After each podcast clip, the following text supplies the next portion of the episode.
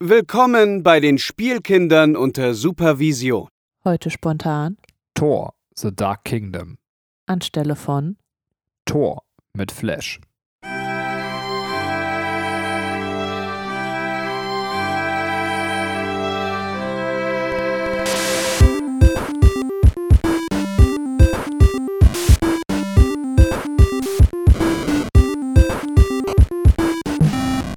Hallo und herzlich willkommen, liebe Zuhörer da draußen an den Endgeräten, zu einer neuen Folge der Spielkinder unter Supervision.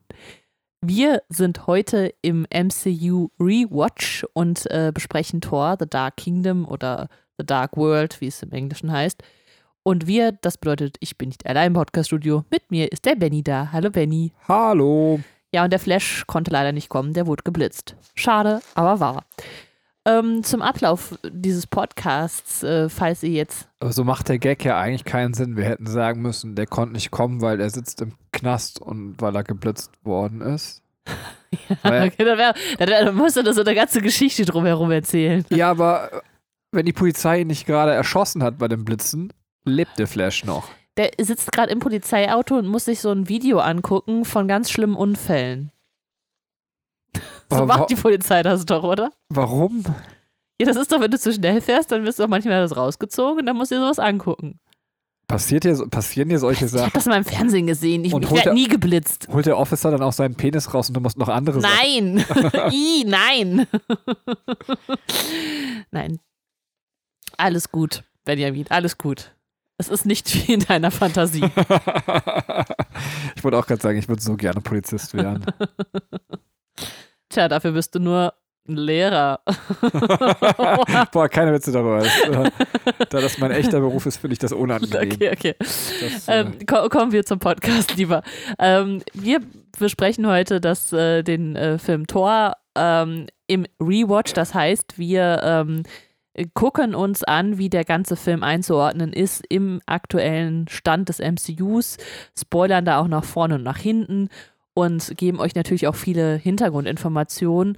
Äh, zum Ende gibt es dann auch äh, eine kleine Filmbesprechung des Films, aber es, äh, Haupt, der Hauptpunkt ist halt eher so auf das Drumherum. Bevor wir aber dazu kommen, haben wir uns diesen Podcast oder die Podcast-Reihe dazu auserkoren, über Dinge zu reden, über die wir schon immer mal sprechen wollten. Und der Benny hat uns heute ein Thema mitgebracht. ja, ich weiß nicht, also man muss ganz kurz sagen, Tor 2 Podcast heißt auch, dass wir diesen Podcast zweimal aufnehmen mussten, weil das ist tatsächlich der erste Podcast in unserem Leben, der ähm, aus technischen Gründen einfach verschwunden war nach der Aufnahme. Und ich hatte so ein herrliches Thema, über das ich mich äh, mega aufregen konnte. Und ich weiß nicht, ob ich das Thema jetzt nochmal nehmen sollte, weil sich zweimal über das gleiche Thema irgendwie aufzuregen, erscheint mir sehr künstlich. Ich habe mich etwas beruhigt, wobei, ehrlich gesagt, machen mich diese Frauen immer noch wütend. Ähm, ja, aber ich, ich habe gedacht, weil du jetzt gerade spontan eben was von Amazon gesagt hast, ähm, Mhm. äh, können wir auch das spontan das Thema wechseln und, und wir können darüber reden, ob du sagst, so, ähm, wie stehst du zu so Großkonzernen wie Amazon im Vergleich zum Einzelhandel? Ähm, allerdings muss man sagen, ist das, ich weiß nicht, ob du sagst, ich möchte über das Thema nicht reden, weil das ist ein Thema, wo ich vorher Informationen brauche, um, um mich sachlich äußern zu können. Oder würdest du sagen, ey, das, man, man kann, also ich kann das auch ich kann dazu immer machen. was sagen. Mir ist doch scheißegal, wenn der Blumenhändler um die Ecke platt geht. Ich bestelle auch keine Blumen bei Amazon. Ja, erzähl mal. Ähm, ja, also ich finde, äh, im Internet zu bestellen ist so eins der grundlegenden Dinge, die sich äh, bei mir so eingeschlichen haben. Also es ist, ich bin tatsächlich auch ein Mensch, ich mag es gar nicht so gerne in den Laden zu gehen und da Klamotten anzuprobieren und so. Also es ist, hat sich irgendwie immer weiter so auf das häusliche Umfeld zurückgezogen, sodass ich selbst, ähm, also weiß nicht, dann bei halt beka be bekannten Versandhäusern äh, Klamotten bestelle und dann gucke, ob die passen und wenn nicht, dann schicke ich die wieder zurück. Das ist, ähm, deswegen finde ich, Amazon passt halt sehr gut in mein Leben oder die, diese Art zu konsumieren. Ähm, ich sehe aber auch äh, den, natürlich den äh, Nachteil, den das Ganze halt mit sich bringt. Ähm, für mich äh, als Konsument ist natürlich schön, wenn, wenn man was bestellt und das ist am nächsten Tag da oder zwei Tage später. Das ist so ein krasser Luxus, wenn man sich mal überlegt, wie das angefangen hat. Und ich glaube, da hat man was bestellt und dann war es so zwei Wochen später dann da. Ne? das ist dann halt eher so dieses, ja, was wird zu mir nach Hause geliefert und ich muss das Buch jetzt nicht im Laden abholen. Wenn man sich dran erinnert, Amazon war ja eigentlich so ein äh, Buchversandhaus. Ja, ich erinnere mich wirklich noch an die Zeit, wo man, weiß ich nicht, vier Wochen vor Weihnachten bestellen musste, damit es noch rechtzeitig zum Weihnachtsgeschäft da ist. So. Ja, und jetzt machst du es zwei Tage vorher. Und Vielleicht das auch, auch, noch ein. genau, und das auch noch im Weihnachtsgeschäft. Ja, ne? ja, Also, ja, ja, das stimmt. Das ist, das ist halt schon krass, äh, wie sich auch das Konsumieren dadurch verändert hat. Ähm, ich, also jetzt gerade auch in, in der Pandemie, in der wir stecken, versuche ich auch schon, ähm, das, da mein Verhalten ein bisschen zu ändern, zu sagen, ich bestelle jetzt nicht alles über das eine Versandhaus, sondern ich gucke auch, äh, dass ich andere Versandhäuser quasi äh, anpeile und ähm, zum Beispiel, wenn ich Bücher haben will, dass ich das eben nicht über Amazon mache, sondern wirklich, äh, wir haben äh, hier bei uns im Dorf einen, äh, netten äh, Bücherladen. Das Problem ist, ähm, da ich das noch nie gemacht habe, also, also, was, was, Moment, also, dass ich da noch nie angerufen habe, gesagt, ich hätte gern das und das Buch, können Sie mir das bestellen oder haben Sie das vorrätig, dann hole ich das eben ab, weil momentan darf man noch nicht in die Läden rein. Wir stecken gerade noch im Lockdown, äh, als wir diesen Podcast hier aufzeichnen.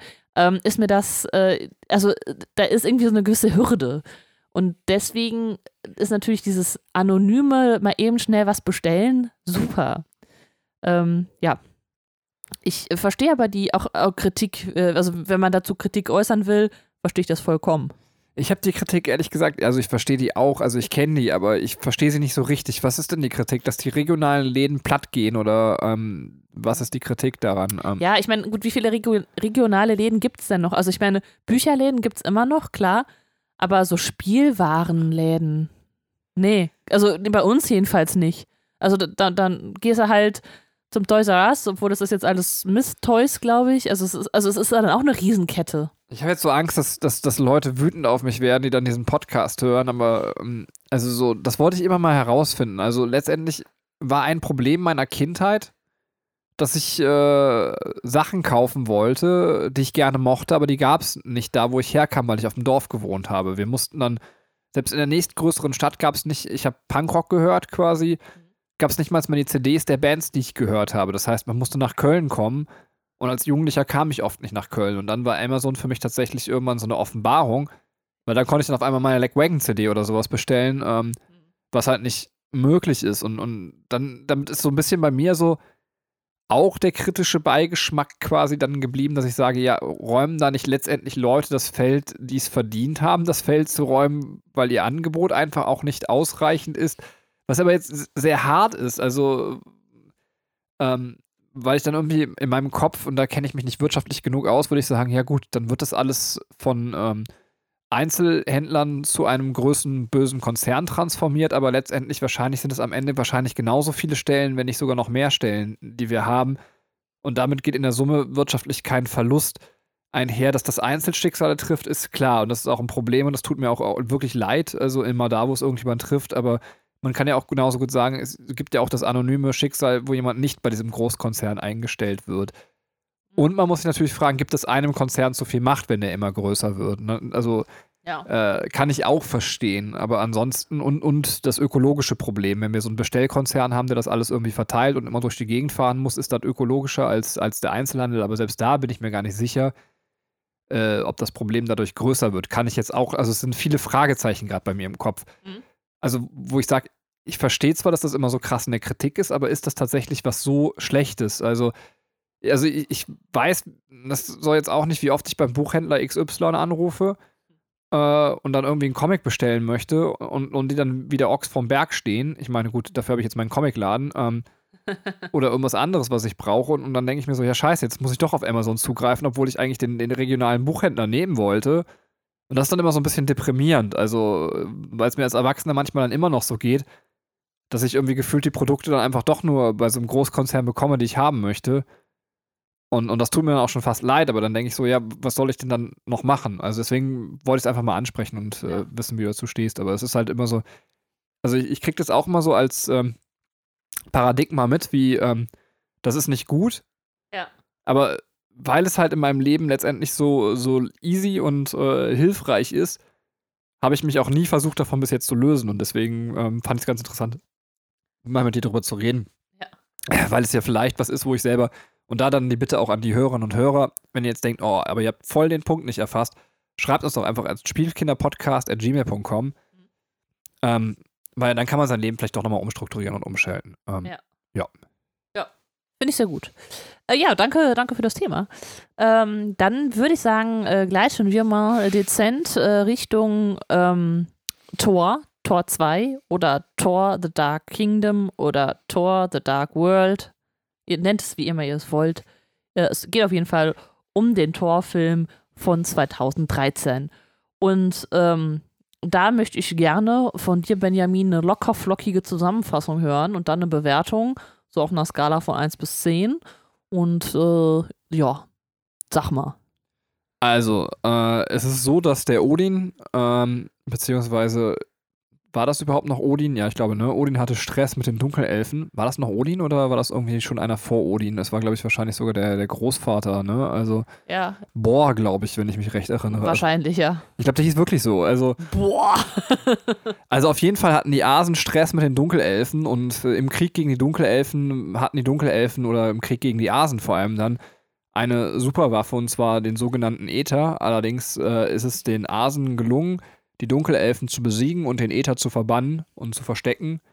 Ähm, und wir sehen jetzt in Tor 2, The Dark Kingdom, letztendlich, ähm, dass dieser Äther wiederkommt und äh, Besitz ergreift von Natalie Portman, also von Jane Foster. Ähm, heißt die Foster oder Forster? Ich weiß nicht. Ähm, Forster. ist die mit Mark verwandt? Entschuldigung. Forster. Forster, Forster. Ist egal, ihr wisst, wen ich. Ich meine Natalie Portman. Auf jeden Fall, der Äther ergreift jetzt Besitz von Natalie Portman. Äh, und letztendlich äh, damit fängt die Story von Tor 2 quasi an zu rollen. Das heißt, äh, Thor kommt, um, um Natalie Portman bzw. Jane Forster abzuholen und ähm, äh, Foster, glaube ich, ich bin mir immer nicht sicher. Und äh, Ich guck nach die. Dunkelelfen machen sich auf den Weg, äh, um eben auch den Äther quasi für sich in Besitz zu ergreifen und äh, jetzt wieder zurückzukommen und den Krieg gegen die Asen zu führen. Ähm, ja, mehr möchte ich noch nicht sagen. Allerdings halten wir es ja eh kurz, weil wir davon ausgehen, dass alle den Film kennen. Äh, soll ich sagen, wie ich den Film fand? Sehr gut, ja. Ging, ging so. Ähm, nee, also Tor 2 ist für mich Licht und Schatten. Also es ist auch so, dass ich mal gucke ich den und habe gute Laune dabei und mal gucke ich den mit ein bisschen genervt. Das liegt, glaube ich, an, an der wechselnden Qualität im Film. Ich finde diesen Herr der Ringe Sci-Fi-Look sehr cool von dem Film. Und ich finde auch, dass der gerade am- zum Ende in dem Kampf sehr vorbildlich genau das macht, was das MCU macht, sich nicht zu ernst zu nehmen und auch immer ganz cool aufzulockern. Aber äh, vieles finde ich dann irgendwie dann doch so ein bisschen langatmig erzählt und äh, finde, dass wir da nochmal so an einem Punkt sind, wo wir sagen, so das MCU war okay, aber ähm, das hätte ich wahrscheinlich nicht äh, noch 14 Filme so durchgehalten auf dem Niveau und äh, deswegen würde ich dem Film, wenn ich jetzt ihm Punkte geben müsste, so oh, 6 von 10 Punkten geben. Ja. Ja, da schließe ich mich an, äh, deiner Meinung tatsächlich auch an. Es ist, ähm, es ist immer noch eine sehr solide Qualität, aber ja, äh, also er hat, finde ich, auch sehr, sehr schöne ähm, Momente der Film und äh, sehr witzige, also se- sehr viel, was auch das MCU ausmacht. Und an anderer Stelle ist es echt, es zieht sich dann etwas oder es ist dann etwas, ja, wo ich sage, ja, hätte man vielleicht dann nochmal ein bisschen anders gestalten können. Ähm, ja, deswegen äh, will ich da auch nicht viel mehr Worte verlieren. Also ich finde, du hast das schon sehr gut zusammengefasst. Okay, dann Dann gehen wir jetzt ins Spoiler und legen richtig los. richtig. Okay. Spoiler! Ja, es ist ja so, dass du dir immer zwei Schauspieler aussuchst und den Regisseur und äh, den ähm, Drehbuchschreiber so ein bisschen umreißt. Äh, normalerweise hätte ich jetzt geraten, wer die beiden Schauspieler sind, da wir das aber schon mal durchgeführt haben, weiß ich, dass ich richtig raten werde und deswegen lasse ich die Spannung hoch und ihr könnt ja für euch schon mal raten, welche zwei Schauspieler könnte Katrin denn ausgesucht haben und gebe jetzt die Bühne frei für Katrin. Obwohl du eigentlich der Moderator des Ja, Casts ja, das, äh, das ich war jetzt auch sehr, sehr äh, erstaunt, dass du das gerade machst. Aber es ist gut. Ich dachte, vielleicht wolltest du was zu den Schauspielern Ich bin sagen. dann so ungeduldig, wenn so eine Milli-Pause ist, denke ich mir so, oh, die macht es nicht, jetzt musst du es wieder machen. So Dann rede ich jetzt einfach so schnell wie möglich weiter. rede ich etwa so. So, Nein, alles gut. Ähm, ich fange aber, bevor ich zu den Schauspielern komme, mit dem Regisseur an. Und das ist in diesem Fall Alan Taylor. Ähm, der ist, äh, ja, also der, seine Karriere begann vor allem mit Fernsehserien und ähm, hat auch später eigentlich vor allem Fernsehserien, bei Fernsehserien Regie geführt. Ähm, darunter sind namhafte äh, Serien wie Mad Men, Game of Thrones, Sex and the City, The Sopranos. Ähm, also ihr merkt, es sind auf jeden Fall Serien, die man schon mal gehört hat oder die man vielleicht auch sogar gesehen hat. Insgesamt hat er nur fünf Filme gedreht, wovon Thor der bekannteste ist, vielleicht noch Terminator Genesis, aber die anderen würde ich noch nicht mal erwähnen, weil ich denke so, wenn ich sie nicht kenne, kennt eh niemand. Nein. aber das, ähm, ist, die sind jetzt, würde ich sagen, tatsächlich nicht so erwähnenswert. Ähm, das war es schon. Über diesen Menschen konnte ich tatsächlich nicht viel herausfinden. Ähm, vielleicht noch als Hintergrundinformation, der ist 2004 bis 2014 mit der deutschen ähm, Make-up-Artistin und sogar Oscar-Preisträgerin ähm, Niki Ledermann verheiratet. Komm, das hast du dir ausgedacht. Das hast du beim letzten Cast nicht erzählt, oder? Doch, habe ich. Niki Ledermann. Niki Ledermann. Darauf habe ich nicht reagiert. Die hat einen Oscar, jetzt habe ich mir das nicht aufgeschrieben, wofür die einen Oscar gekriegt hat. Für La La Land oder so? Ich weiß es nicht genau. Auf jeden Fall, ähm, also hat, ist, hat die für ihr Make-up einen Oscar bekommen. Äh, die haben zusammen drei Kinder, aber wie gesagt, ihr ist leider schon geschieden. Drehbuchautoren sind in diesem Fall wieder Stephen McFeely und Christopher Marcus. Die haben schon den ersten, ähm, also die, die sind dabei seit dem ersten Captain America-Film. Die haben auch alle weiteren Cap-Filme gedreht. Ich habe die da schon aber benannt beim ersten Cap-Film. Äh, die haben auch Agent Carter und, äh, gemacht und Infinity War und äh, Endgame die Drehbücher zugeschrieben. Das heißt, die sind schon sehr, ähm, ja, MCU grounded, also sehr, sehr äh, lange mit dabei. Da ich aber schon über die gesprochen habe, würde ich jetzt auch keine Worte mehr über die verlieren, über die verlieren und tatsächlich zu den Schauspielern kommen. Und der erste Schauspieler, den ich heute euch vorstellen will, ist Gwyneth Paltrow. Nein. Ah, verdammt. Anthony Hopkins. Richtig. Ähm, ich war sehr erstaunt, als ich sein Alter gelesen habe, denn der gute Mann ist mittlerweile 83 Jahre alt. Das war heißt beim Film war er 76 und ich finde, man sieht ihm das Alter einfach nicht an. Also der könnte gut 15 Jahre jünger durchgehen da in dem Film. Ähm, er ist Brite, er ist in Wales geboren und ähm, beschreibt sich selber als Kind als Einzelgänger und Außenseiter. Er ist zudem auch Legastheniker ähm, und hatte halt immer so sein eigenes Ding eher durchgezogen, war aber schon seit frühester Kindheit ähm, an der Schauspielerei interessiert und hatte dann auch mehrere Auftritte bei Theaterstücken. Äh, sein, der Beginn seiner Schauspielkarriere an sich äh, war 1963, ähm, wobei er sehr viel äh, Shakespeare zu Beginn auch gespielt hat, sogar in Filmen. Ähm, leider hat er ein Alkoholproblem entwickelt, äh, eben weil er dann bekannter geworden ist, so ein bisschen mehr Star-Rummel hatte und ähm, ja, sich irgendwie aus dieser, ähm, dieser Glanz- und Lichterwelt da flüchten wollte. Ähm, und ja, das Alkoholproblem hat, wie gesagt, 1967 begonnen. Er hat dann aber ein, ja, einen Moment gehabt, der halt sein Leben verändert hat.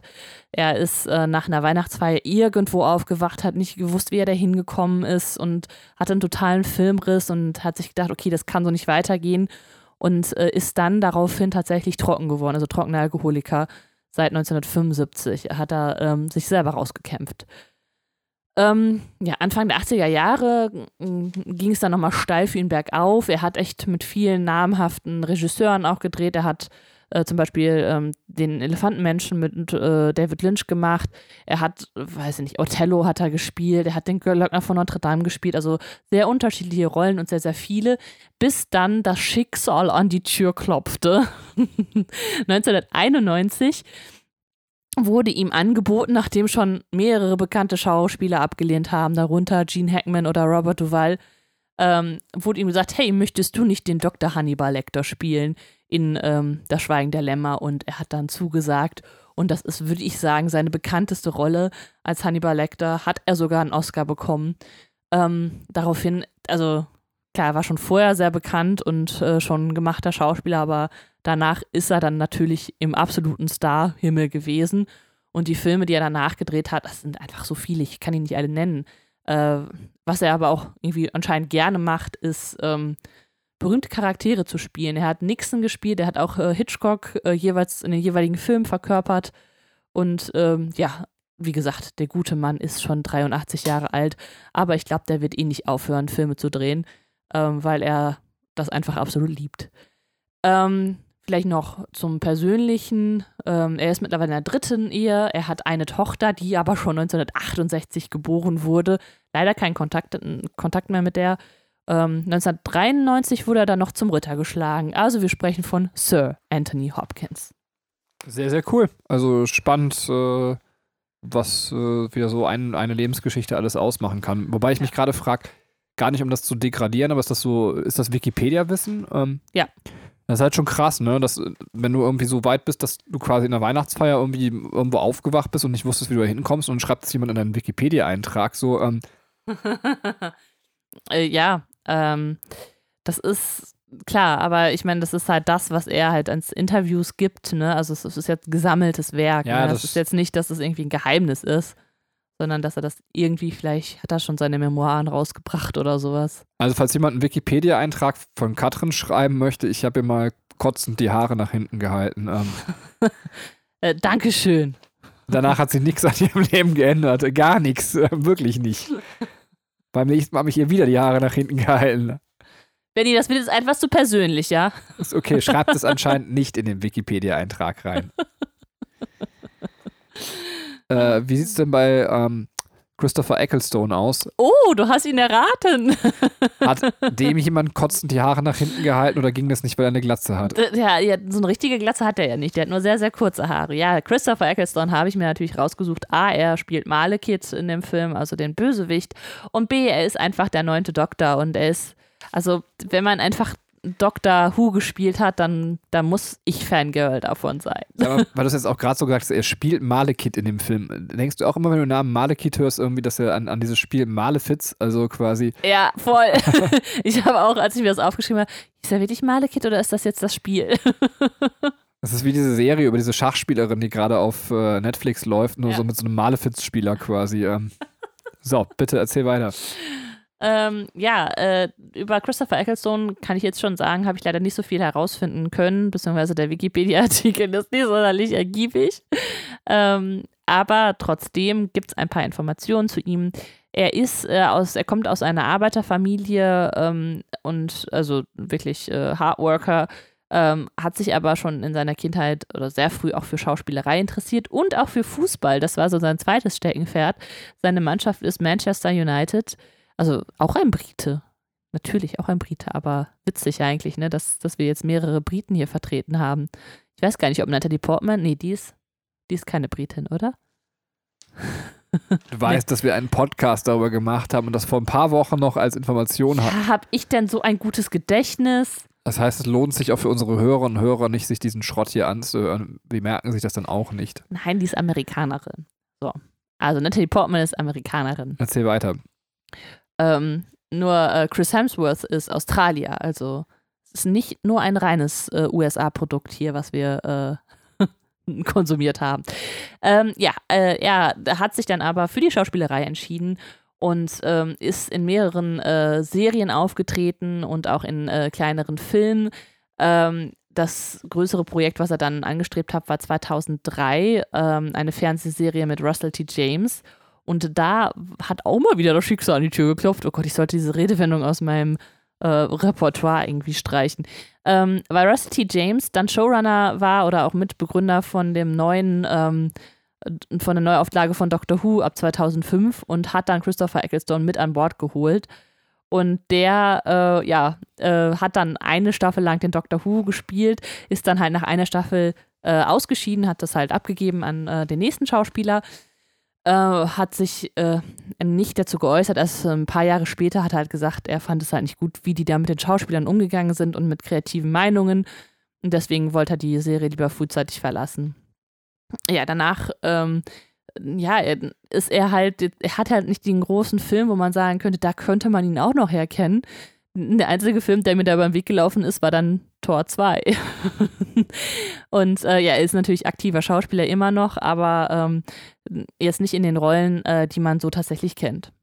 Ja, das war's über Christopher Ecclestone. Ja, schön, schön. Äh, dann, ihr kennt es schon von uns, äh, kommen wir so ein bisschen zu dem Punkt, bevor wir nochmal so in unserer eigenen Meinung durch den Film Revue passieren lassen, was sind eigentlich Bezüge zum MCU, die sich erstellen und, und Easter Eggs. Ähm, das ist natürlich auch recherchiert und äh, ich weiß nicht, ob ich die Quelle das erste Mal in dem Podcast gesagt habe, der verschwunden ist oder davor.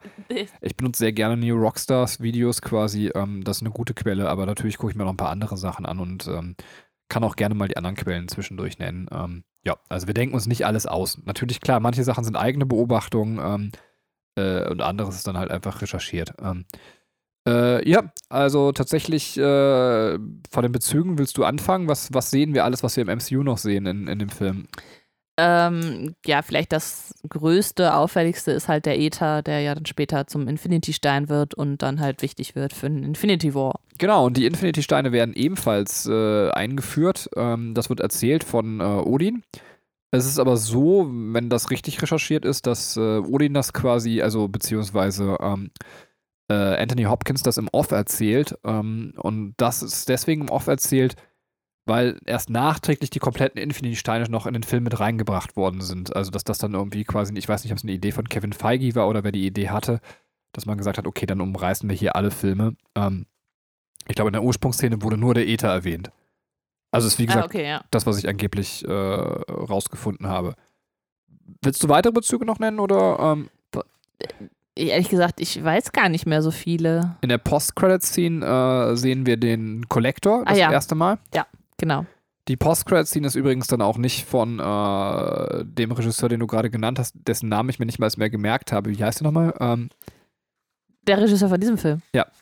Äh, das ist Alan Taylor. Du hast ihn dir auch nicht gemerkt. Nein, deswegen habe ich die Frage gestellt und nochmal schnell meine Notizen zurückzublättern. Auch Mano, du hast mich voll ertappt. Ja, aber sie wurde von einem Regisseur gedreht, dessen Namen du dir gemerkt hast und jetzt brauche ich dich nicht mehr raten lassen, weil du weißt es jetzt, weil ich dich beim letzten Mal schon raten lassen. Ähm, James Gunn! Genau, James Gunn hat tatsächlich äh, die Post-Credit-Scene gedreht. Ich habe nichts weiter dazu gefunden. Ich würde einfach mal vermuten, weil man das Set vielleicht schon hatte wegen Guardians und äh, äh, deswegen da die Szene gedreht hat. Ich, oder weil man einfach sagen wollte, man wollte das Feeling haben, äh, was ich aber merkwürdig fände. Aber ja, auf jeden Fall hat James Gunn die Post-Credit-Scene gedreht. Äh, dann sehen wir tatsächlich als Bezüge, finde ich, noch zu Thor. Wir sehen halt die alte Truppe um Thor wieder. Ähm, äh, Lady Sif, glaube ich, zum letzten Mal, außer in äh, Agents of Shield sehen wir sie noch wieder. Mhm. Äh, dann gibt es so eine kleine Szene, das ist so, so, eine Mischung aus Easter Egg und Bezug. Äh, am Beefröst sehen wir die Bruchstelle, die Thor erzeugt hat, während äh, jemand über den Beefröst läuft, was eigentlich ganz cool ist. Also, dass man auch daran gedacht hat, ähm, wobei es hätte mich ehrlich gesagt gar nicht gestört. Ich hätte den Asen jetzt auch zugetraut, den Bifrost lückenlos zu reparieren. Ähm, mir ist das noch nicht mehr aufgefallen. er musste halt, äh, wie heißt der, Heimdall quasi mit, mit, mit, Sekundenkleber den kompletten Bifrost wieder zusammenkleben. War so voll die Scheiß auf. Ja, und dabei hat er die ganze Zeit so geflucht. So, ach, jetzt geht das schon wieder an meinen Fingern, meine Fresse. so eine Scheiße. Ja, und äh, dann sehen wir so eine Haarsträhne von Thor, ist auch cool. Ne? Hier werden so richtig interessante Informationen rausgeschibbelt, aber in dieser Haarsträhne ist halt quasi so ein anderes Haar drumrum gerollt. Und dann hat man halt äh, sehr überlegt, weil dieses äh, Haarsträhne ist in Age of Ultron das erste Mal so richtig präsent. Ähm, man sieht sie aber schon in Tor 2 und dann hat man überlegt, das ist vielleicht die Haarsträhne der Mutter. Äh, aber wenn sie eben schon, er trägt sie schon noch, als die Mutter lebt. Also lässt sich vermuten, dass es die Haarsträhne von Jane Foster sein könnte. Heißt die eigentlich jetzt Foster oder Forster? Hast du mal nachgeguckt? Foster. Foster. Foster. Foster. Dann gibt es äh, genau das gleiche wie diese Bifrost-Szene, das ist eine Mischung aus Bezug und Easter Egg. Ähm, das ist, äh, wir sehen irgendwann, äh, wie heißt der denn quasi, Vollstack, ähm, also einen von Thors Gefährten, der so einen Krug wegschmeißt und ruft Another! Und äh, das ist natürlich so eine Anspielung auf den ersten Torfilm, wo Thor im Diner sitzt und quasi sein Glas zerschmettert und ruft Another! Ähm, okay, hat jetzt niemand vom Hocker gehauen? ja, obwohl die, diese Tor, Tor 1, also die, die Szene in, im ersten Tor äh, ist ja schon sehr einprägsam irgendwie. Genau, ich fand's ganz cool. So also, Gag. hallo, ich fand's ganz ja, nett. Ja, ja, ja, ja. ja.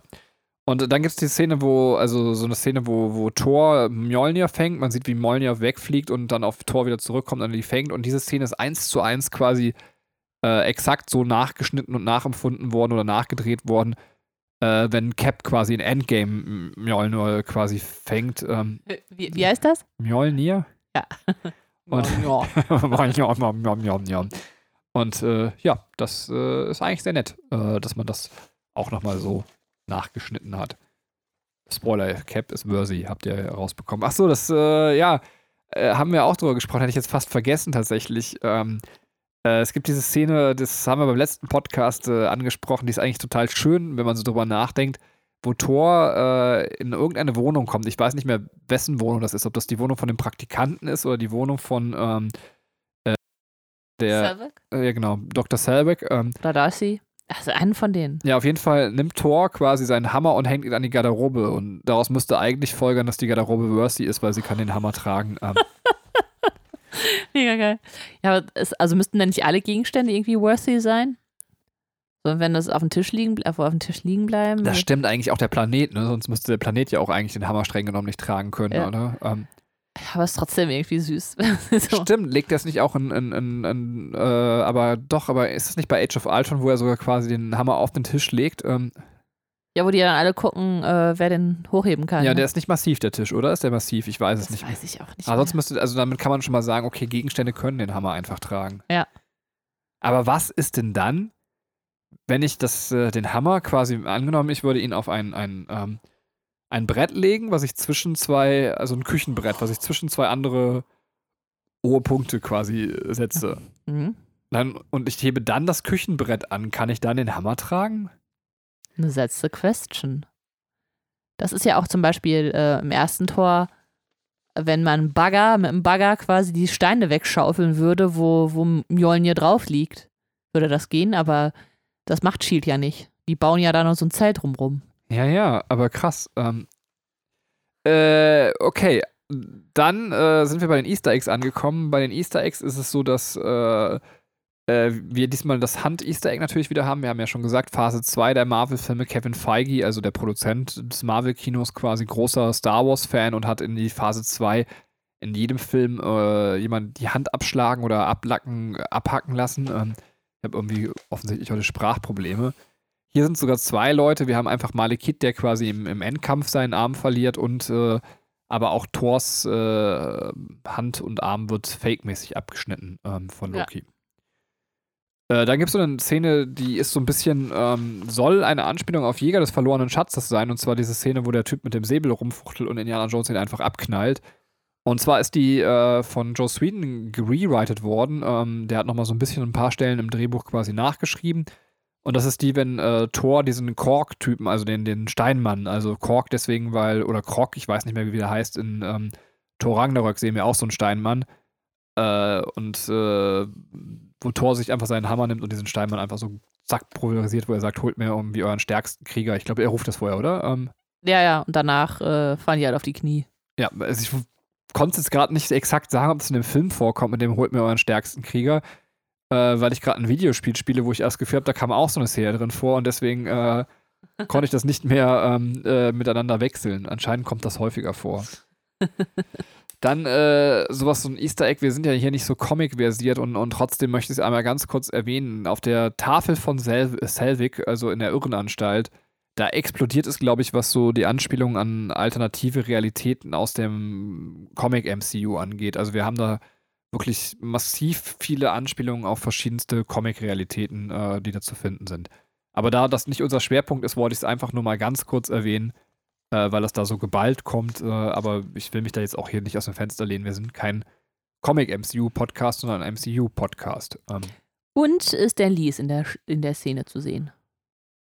Weil da sein Cameo ist. das hätten wir mal generell immer erwähnen sollen, ne? Aber haben wir nicht. Hammer nicht, ne. Den- jetzt ist zu spät. Aber wir können ja ab jetzt das einführen. Okay, äh, können wir machen, wenn wir dran denken. Ähm, dann haben wir äh, diese Szene, die finde ich ganz interessant. Das ist auch kein Easter Egg und nichts, das ist einfach nur so ein bisschen zur Machart, ähm, in der Tom Hiddleston, also beziehungsweise Loki zu Captain America wird. Die ist so gedreht worden, indem man Tom Hiddleston einfach den Cap-Anzug angezogen hat. Man hat ihm das Schild in die Hand gedrückt und hat gesagt, den Schild muss man sagen, ne? Ähm, ich mache das immer falsch, aber man hat ihm den Schild in die Hand gedrückt und äh, dann ist er halt losgelaufen und äh, hat diese Szene gedreht. Und dann hat Chris Evans sich diese Szene angeguckt und hat dann nachgespielt, wie Tom Hiddleston quasi die Captain America-Bewegung macht. Ähm, also Voll cool. Voll Äh, detailverliebt auch. Finde ich, find ich gut. ja, und das ist eine sehr schöne Überleitung. Bei Detailverliebt ist tatsächlich auch, dass wir bei Loki auf dem Thron, äh, wenn er dann auf dem Thron sitzt, sehen wir die beiden Rahmen sind nicht mehr da, die sonst immer an der Seite des Throns sitzen. Also Äh, wenn er in Form von Odin Genau. auf dem Thron sitzt, ja. Und genauso erklärt sich dann so ein bisschen, äh, was auch ganz schön ist, äh, dass äh, er den Hammer nicht annimmt, als äh, Thor ihm den anbietet in Form von Odin und äh, Thor wegschickt, äh, weil letztendlich er hätte Thor wollte, er musste ihn ja loswerden. Also es wäre ja blöd gewesen, wenn Thor da geblieben wäre. Und zweitens, er hätte den Hammer gar nicht nehmen können, beziehungsweise auch nicht wegheben können. Ähm, deswegen war es wichtig, dass er Thor mit dem Hammer wegschickt, sonst wäre sein Betrug schneller aufgeflogen. Ähm, Ja. ja. Und zu allerletzt äh, ist ja die Frage so ein bisschen, wie fühlt sich Chris Hemsworths Frau, wenn äh, Chris Hemsworth Natalie Portman küsst? Äh, und darauf ist die Antwort ganz simpel, gar nicht, weil die Kussszene zwischen Chris Hemsworth und Natalie Portman wurde eigentlich von ähm, der Frau von äh, Chris Hemsworth gedoubelt, und zwar Elsa Pateki heißt die, glaube ich, oder sowas. Ähm, Ja. Elsa Ja. Padalecki, das ist die Frau von dem Typen aus äh, Supernatural. Ähm, äh, und äh, nee, also quasi, also ist sie nicht. Ähm, also die Frau von Chris Hemsworth und die hat diese Szene gedoubelt, weil Natalie Portman einen anderen Termin hatte und äh, ja, passt ja offensichtlich ganz gut vom optischen, weil es mir nicht aufgefallen wäre. Aber auch ein bisschen kritisch, oder? Also, also ich finde das, also, also als Frau fände ich es, glaube ich, sehr kritisch, wenn, äh, wenn du jetzt mit einer, also wenn du jetzt Schauspieler wärst und mit einer Frau zusammen äh, quasi eine Liebesbeziehung spielst, die mir dann noch sehr ähnlich sieht. Also optisch ähnlich sieht. Boah, ja, aber äh, die Kussszene ist ja dann quasi, wird ja von dir selber ausgeführt. Ja, ich weiß, aber das, das ist ja nicht nur der einzige Film so. ich hätte es als Tor ärgerlich gefunden, wo ich mir einfach gedacht hätte, kann man jetzt nicht wahr sein. So. Kann man echt mal wieder anders knutschen und dann. Und dann, genau, dann kommt meine Olle vorbei und äh, dann ist ja wieder nichts. Ach, ich glaube, die sind sehr verliebt. Ich glaube, ich glaube, da ist halt nicht schlimm. Ich glaube, die haben sich gefreut. Ich weiß es nicht. Ich glaube, bei Natalie Portman hätte er den Hammer eher hochbekommen. Oha! So, äh, ja, sollen wir noch ein bisschen über unsere eigene Meinung zum Film quatschen? Gerne. Ähm, ich fange einfach mal an, weil du jetzt äh, viel Redezeit hattest. Ja, mach mal. Ich finde, ähm, erstmal um was Positives zu sagen, ähm, dass der Film sehr schöne Verzweigungen hat. Also gerade ähm, diese, diese Anfangssequenz, wo sie da auf diesem, ähm, auf diesem Gelände sind, wo diese Anomalien auftreten. Da ist zum Beispiel ähm, der, der Schlüssel, der dann durch, also der Autoschlüssel, der, der Praktikant wirft ja den Autoschlüssel durch diese Anomalie und der verschwindet da auf einmal. Und der taucht dann später wieder auf, als äh, Malekith den Äther hat und äh, die dann in dieser Höhle sind. Und ja, dann findet Natalie Portman ja den Schlüssel da und weiß, okay, jetzt hier findet diese Anomalie, diese Überschneidung der Welten statt, jetzt kommen wir wieder zurück auf die Erde. Das fand ich halt sehr cool, weil diese Szene halt sehr witzig inszeniert ist mit dem Schlüssel, man weiß das auch noch, genau wie das, das äh, Handy, also der Handyklingelton wird halt auch so schön in Szene gesetzt ähm, am Anfang und äh, als er dann in dieser Höhle klingelt, äh, ist das dann so, weiß man halt sofort, okay, äh, sofort, das ist ihr Handy. Übrigens, das finde ich ja mal wieder toll, Ja, bitte. äh, dass ihr Date Chris, o, ähm, Chris O'Dowd ist, also der, äh, der Typ, mit dem sie da am Anfang im Restaurant sitzt. Übrigens auch sau sympathisch. Also ist so ein bisschen schade, ne, dass da aus den beiden nichts geworden ist, weil, weil der halt auch, das war ja kein böser Typ, so, oder dass man sagte so, boah, ist der ätzend, sondern der ist einfach nur so total nett und sympathisch. Ja, und wird einfach von Tor ausgestochen. Ja, gut, Ja, da hat er auch vielleicht- keine Chance. Also kurz sagen, weil ich glaube nicht, dass die Menschheit, weil ich gehöre, Ach auch ja, das gar ist- nicht weiß, wer Chris O'Dowd ist. Ja, das also, ist äh, ein Schauspieler, ein, ein britischer Schauspieler, der halt bei IT Crowd äh, die Hauptrolle hat. Der ist auch übrigens äh, riesig, ich glaube, der ist zwei Meter groß oder so, so ähnlich wie Chris Hemsworth. Und natürlich Portman, die Kleine, dann datet anscheinend äh, oft große Männer. Nein, also Jane Foster datet große Männer Im Film. im Film. Privat 1,81, sie datet mich. Immer wenn Katrin nicht da ist, kommt Natalie Portman vorbeigeflogen. Natürlich. Hey, ey, sie ist wieder nicht da. Wie oft Hey, kommst du? Natalie, Benjamin hier am, am Telefon. Please come over. But hurry up. Sounds very realistic. Ach, ey, das, mein Englisch ist der völlig egal. Die legt auf mein Französisch Wert. So, ähm, Unangenehm. Ähm, ja, äh, was ich allerdings zum Beispiel als nicht so schöne Verknüpfung äh, finde, ist dann zum Schluss, äh, wenn dann diese Düsenjäger kommen, die sind ja auch durch diese, äh, also die sollen dann halt das Raumschiff von einem Malekith da bombardieren und die fliegen dann auch durch diese Anomalien und sind auf einmal in einer anderen Welt. Und dann wird einfach nichts erklärt. Zum Schluss sind die einfach wieder da. Das wäre halt so ein bisschen, das, also, das ist halt so, ja, ich weiß, das ist eine Kleinigkeit, aber irgendwie hat mich das genervt. Ja, Dass der so, ja, das ist halt da, Freunde, Freunde, Eierkuchen, ah, schön. Kann ich jetzt nicht mehr so viel zu sagen, konnte ich auch beim letzten Mal schon nicht, als wir das aufgenommen haben. Da habe ich genauso reagiert. Damals hatte ich die Szene schon wieder verdrängt und äh, jetzt ist sie noch weiter weg. Ja, ich finde. sagen? Ja, ich habe es ja schon beim Intro gesagt, dass ich den, den, den Endkampf irgendwie ganz vorbildlich mit Humor gewürzt fand. Also dieses komplett auf, auf die Bremse treten mit, dem, mit dieser U-Bahn-Szene tatsächlich äh, und aber auch dieser blöde Kuss zwischen der Praktikantin und äh, da ist die Dana Lewis. Ich habe ihr gerade wieder ihren Namen vergessen. Darcy. Darcy Lewis. Ähm, Lewis aber, ne? Ich weiß nicht genau, aber Ja, es kann sein, das weiß ich, das weiß ich nicht. Was Also das ist Darcy halt. auf jeden Fall, wo man den Kuss zwischen diesen beiden Praktikanten letztendlich sieht, man denkt sich, oh, was für eine blöde Szene und dann ist der aber so witzig inszeniert, dass Ja. das einfach wieder trotzdem eine coole Szene ist. Ach, ja, ich liebe lieb das dann auch, dass äh, dann äh, taucht diese Anomalie auf, ne? Und dann ist das so, so ein bisschen angelehnt. Ich weiß nicht, ob das beabsichtigt war, aber mich hat das total an die Rocky Horror Picture Show erinnert mit äh, ähm, Janet, Dr. Scott, Rocky. Das gibt es dann auch mit äh, äh, Darcy, Jane, Ian, Dr. Selvig. Und dann fliegt so Mjolnir vorbei und Darcy sagt so, Mjolnir? ja, ist Das witzig. ist halt so total random, aber voll, voll witzig. Ja, was ich vielleicht noch angesprochen hätte, ist äh, so ein bisschen Thor. Äh, Sehen wir so viel Entwicklung von dem Charakter in dem Film? Also worum geht's bei Thor? Ähm, während wir wieder bei Loki sehr viel, naja, ich will nicht sagen Entwicklung sehen, aber zumindest äh, wird Loki nochmal nett gewandelt und zwar sehr plausibel. Ne? Also Loki ist äh, halt der Bösewicht, der fast äh, auch ähm, Schweigen der Lämmer mäßig quasi in seinem Knast da unten sitzt. Ähm, äh, aber wir sehen dann eben, dass äh, Loki tatsächlich der Gott der Täuschung ist. Also sowohl, dass er auch, also so, das ist auch eine coole Szene eigentlich, ähm, äh, wo man ihn so völlig fertig im Gefängnis sitzen Ja, sieht. krass. Ja, aber es ist auch so, es macht ihn halt so viel ähm, nahbarer. Also er ist ja dann einfach dieses, dieses unterkühlte Arschloch und dann sagt Thor so, ja, ey, du brauchst mich jetzt hier nicht zu täuschen und dann äh, ja, macht er diese Täuschung halt weg und er sitzt da einfach auf dem Boden und hat Sachen zerstört und ist einfach vollkommen fertig, weil seine Mutter halt getötet wurde. Übrigens hattest du im letzten Podcast so eine relativ interessante These, dass, dass Loki vielleicht seine Fähigkeiten von seiner Mhm. Mutter gelernt hat. Also, äh, um das nochmal kurz aufzugreifen, wir sehen halt äh, Freya, Freya heißt die? Freya, ne? Freya, ja. Freya. Äh, ja, die wird Frigga geschrieben, deswegen war ich so irritiert und hatte Freya im Kopf. Ähm, erstmal, äh, sie wird halt von Malekith angegriffen, weil sie Jane Foster beschützt. Und sie ist einfach ähm, als Arsin, heißt das Arsin? Weiß ich nicht. als A A einer der Asen, äh, äh, auch sehr, sehr stark. Äh, also die ist ja halt irgendwie, die hat ja, die haben ja alle irgendwie so ein bisschen äh, übermenschliche Kräfte, aber sie kann ihn halt super krass verteidigen, also sie kann sich super krass verteidigen und er ist einfach haushoch unterlegen. Ne? Das ist, äh, sie macht ihn einfach schnell fertig und wird dann nur getötet, weil halt da ungefähr gespielt wird und ihr von Rücken, äh, von, von hinten in den Rücken gestochen wird. Aber okay, du redest nicht über das, was, was Ja, eigentlich das wollte ich, das wollte ich Phase sagen. war. Ja, ja, ist ja gut. Da wollte ich ja noch hinkommen. Also da, das wollte ich einmal lob uns Mich- hervorheben. Mich macht das nervös, das ist total schlechter Stil. Das ist ein Spannungsaufbau. Und äh, was sie gleichzeitig in dieser Szene halt macht, ist, äh, dass sie äh, ein, eine Enttäuschung von Jane Foster halt äh, da in dieses Zimmer projiziert und die denken, die haben die jetzt.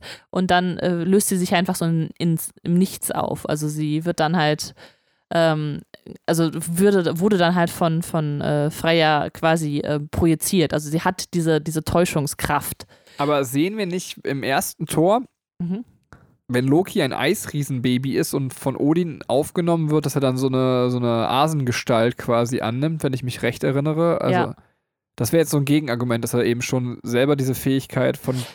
ja, vielleicht ist es einfach eine Fähigkeit der Eisriesen, äh, sich, äh, sich den, ähm, den Gegebenheiten quasi anzupassen und dann halt entsprechend auszusehen. Das sind eigentlich so Chamäleons. Ja, vielleicht. Weiß ich nicht genau. Also es ist nicht so. Also, Es ist nicht so ganz klar, es das ist nicht stimmt. ganz klar, aber vielleicht hat er mit seiner Mutti zumindest seine Fähigkeiten Genau, weiter ich habe ich hab im äh, Wiki ja mal nachgeschaut und da stand tatsächlich, äh, dass, ähm, dass sie ihm das dann beigebracht hat. Also keine Ahnung, es wird halt nicht im Film erwähnt und es wird, ähm, d- so wahrscheinlich kann man sich dann eher auf, aus den Comics herleiten oder aus diesen Szenen gerade herleiten. Ich weiß auch nicht, ob es im ersten Tor tatsächlich auch, äh, sieht man das glaube ich auch nicht, dass sie diese Fähigkeit hat. Aber jetzt im zweiten wird das dann halt klar und äh, daher weiß man auch, dass, ähm, dass Loki seine Fähigkeiten dann von ihr halt gelernt haben muss. Ich finde aber, dass man solche Sachen, ganz kurz, das klingt jetzt so jetzt scheiß Nerd-Diskussion, aber solche Sachen gar nicht aus den Comics herleiten darf, weil das MCU ein eigenes abgeschlossenes Universum ist. Ja, sonst würde dieser Podcast ja auch keinen Sinn machen. Ja, aber und deswegen finde ich es aber auch gar nicht richtig zu sagen, man kann es euch aus den Comics herleiten. Ich finde es dann viel spannender, auf Also- Basis des Filmuniversums zu diskutieren und zu sagen, ja, so ist es halt in den Filmen. Ja, das, äh, wie ist es da gemeint? ja, das stimmt. Das war jetzt auch eine Interpretation meinerseits. Also es muss jetzt nicht, äh, also es stand jetzt Nein, es war auch gar, gar nicht, dass ich so die, im Sinne von, dass ich dich da. Man macht ja selber den Fehler auch, dass mir das auch manchmal unterläuft, aber ich finde es, gerade weil die Comics ja manchmal andere Wege gehen, ähm, ja. es ist das Schöne, dass das eben auch für die Leute, die jetzt nicht jahrelang mit den Comics aufgewachsen sind, dass die sich über solche Fragen dann äh, tot diskutieren können. Ähm, Äh, warte, ich will noch was sagen. ja, bitte.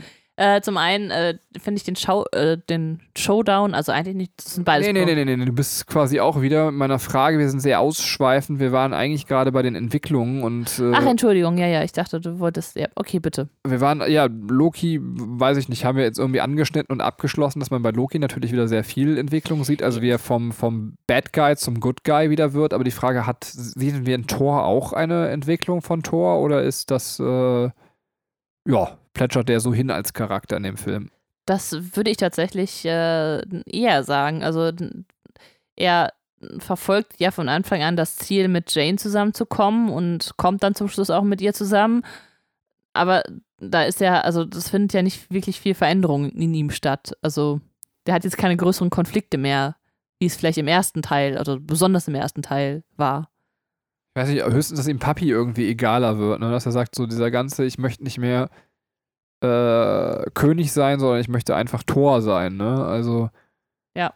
Aber das ist irgendwie so, so unbedeutend irgendwie tatsächlich in dem Film. Das stimmt. So, jetzt darfst du deinen Punkt gerne noch äh, sagen. Achso, okay. Ja, ähm, nur das fiel mir so gerade noch äh, zu der, dieser ganzen äh, Loki-Befreiungsaktion äh, ein. Ich mochte den Clou oder den, die, gerade diesen Strang sehr gerne, dass ähm, man auch als Zuschauer nicht genau wusste, was eigentlich deren Ziel ist oder wa- was eigentlich deren Weg ist und äh, man immer wieder auf ihre Wege geleitet wird. Also man wird halt auch getäuscht äh, von, also sowohl von Thor als auch von Loki äh, bis dann zum Schluss halt rauskommt, was deren Weg eigentlich war. Und dann wird Thor auch nochmal von Loki getäuscht, der ja dann seinen Tod vortäuscht. Ja. Ähm, aber eigentlich wollte ich sagen, der Showdown, äh, dass mir der auch sehr gut gefallen hat an dem Film. Also es war auch nochmal ein Positivpunkt, ähm, dass äh, wir, äh, also ich mag halt gerne dieses, durch diese Anomalien switchen und dann sind die auf anderen Welten auf einmal und äh, keine Ahnung, die Autos aus London fallen dann ähm, an diesen Wüstenplaneten da die Dünen runter und sowas. Das fand ich halt alles sehr, sehr cool gemacht. Und äh, den Humor, den MCU-Humor, den ich schon mal angesprochen hatte, ist halt auch sehr cool, dass man ähm, dieses, diesen richtig schnellen ha Sh- Showdown hat, wo wirklich viel Action ist und dann gibt es einfach äh, mittendrin so einen Cut und Thor ist irgendwo in der U-Bahn und sagt, wie komme ich am schnellsten nach Greenwich oder ich weiß nicht, wie, das, wie der Ort da heißt. Und dann einfach so eine Frau aus der U-Bahn sagt, das sind noch zwei Stationen. Und also das ist einfach so eine Unterbrechung von dieser Geschwindigkeit ist und so eine total absurde Situation. Und das macht, also das macht ganz oft im MCU und das ist sehr witzig. Ja, ja, das hatte ich ja eben auch schon angesprochen, aber ähm, ja, also, Auch diese Szene? ja, exakt diese Szene. Dann habe ich nicht zugehört. Das habe ich auch gerade festgestellt, ja. Ähm, Das war es eigentlich. Das waren eigentlich die zwei wichtigen Punkte, die ich gerne noch äh, loswerden wollte. ja, cool. Hätten wir den ja, hätten wir den ja schon mit sparen können und ein paar Minuten früher freimachen können. Also, ja, ist halt leider so, ne? Ja, dann rufst du wieder die Natalie an. Ja, ja so ich war, ist das. wusste es doch. äh, ja, dann äh, würde ich sagen, vielen Dank, es hat wieder Spaß gemacht. Äh, Im MCU geht es definitiv das nächste Mal. Möchtest du, möchtest du abmoderieren? Möchtest du wirklich abmoderieren? Es war wieder diese unangenehm lange Pause und ich wollte quasi intervenieren, aber bitte, bitte gönn dir. Okay. Beim nächsten Mal geht es dann weiter mit Captain America, The Winter Soldier, also den zweiten Teil von Captain America. Äh, genau, äh, mal schauen, wann der rauskommt. Äh, MCU wird ja vorproduziert hier. Und äh, ja, wir freuen uns auf jeden Fall, wenn ihr wieder reinhört. Und ich verabschiede mich und sage Tschüss, bis zum nächsten Mal. Tschüss.